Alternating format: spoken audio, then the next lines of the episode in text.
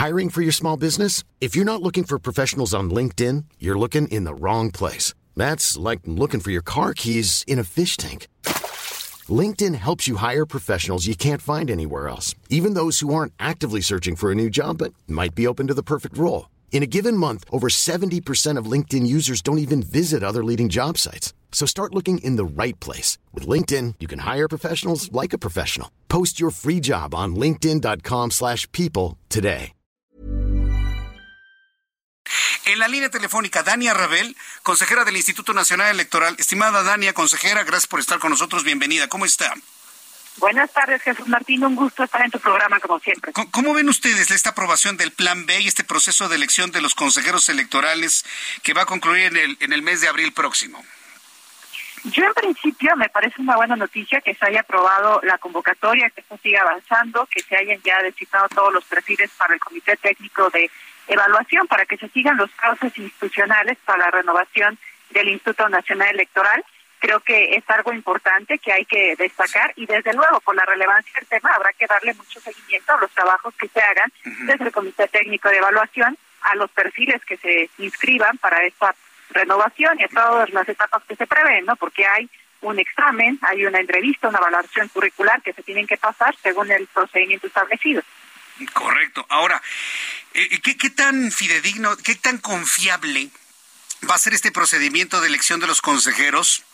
Que sean personas completamente equilibradas en lo político, en lo ideológico y en lo partidista. ¿Tienen ustedes confianza de que se pueda hacer una selección con estas características?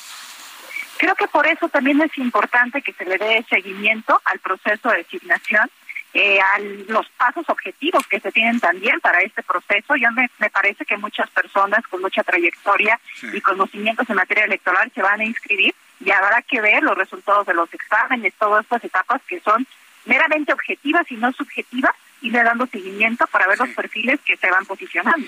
Correcto. Sí, pregunto esto por lo siguiente, porque cuando veo los perfiles que está proponiendo Morena, o sea, eh, eh, me parece hasta una especie como de descaro. Y se le voy a decir por qué. Porque todos conocemos la proclividad pro AMLO de un Enrique Galván Ochoa. O sea, todos lo conocemos, escribía en la jornada, es periodista, no tiene conocimiento electoral, es periodista, es columnista. Yo lo conocí en los pasillos donde antes yo trabajaba y bueno, pues el aplauso al, actual presidente de la República estaba a la orden del día. No creo, por ejemplo, en ese perfil específico, yo no creo que sea una persona para que sea consejero electoral debido a la proclividad ideológica que trae. Por ejemplo, en ese caso, ¿cómo van a evitar que sea impuesto por Morena un hombre como él? Ya hubo una aprobación, para entiendo, por parte de, de la Cámara de Diputados, para la JUCOPO específicamente, para los cinco perfiles, bueno, siete perfiles, porque hay que recordar que tenemos dos que ya fueron propuestos por el INAI, dos de la Comisión Nacional de Derechos Humanos y tres de la JUCOPO. Y también es importante recordarle al auditorio que las decisiones se van a tomar en este Comité Técnico de Evaluación de manera colegiada, no por una sola persona. Sí. Pero, por ejemplo, nosotros los ciudadanos, el INE, el Instituto Nacional Electoral, es una institución ciudadana. Si nosotros como ciudadanos advertimos que un perfil no cumple con el elemento de, de, equilibrio elemental, ¿cómo podemos nosotros externarlo para que sea la opinión tomada en cuenta? ¿O no existe esa figura?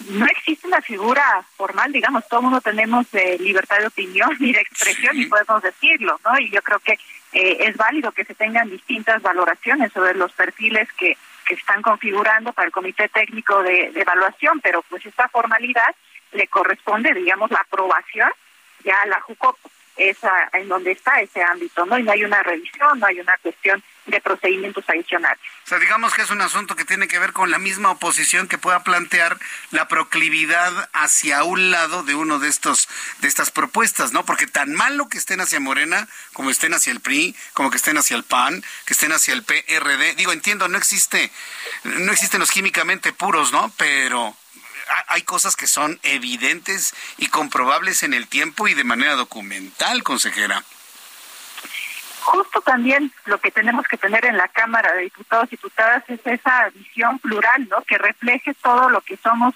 como ciudadanía y nuestras distintas perspectivas y a partir de eso esperar que nuestros representantes puedan escuchar voces diversas en temas como este de todos.